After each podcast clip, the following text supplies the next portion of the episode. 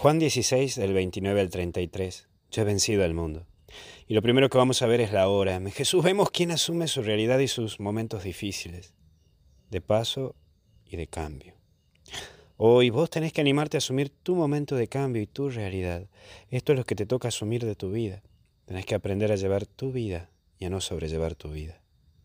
Jesús toma la portada de su vida y no se victimiza, no le echa la culpa al otro y te recuerda que sos vos y solamente vos el que lleva tu propia vida. Por otro lado, me dejarán solo.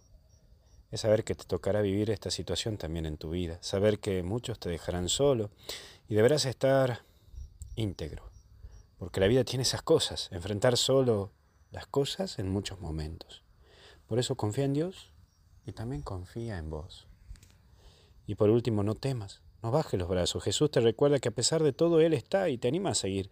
Te recuerda que el final de esta película no es la cruz, sino la resurrección.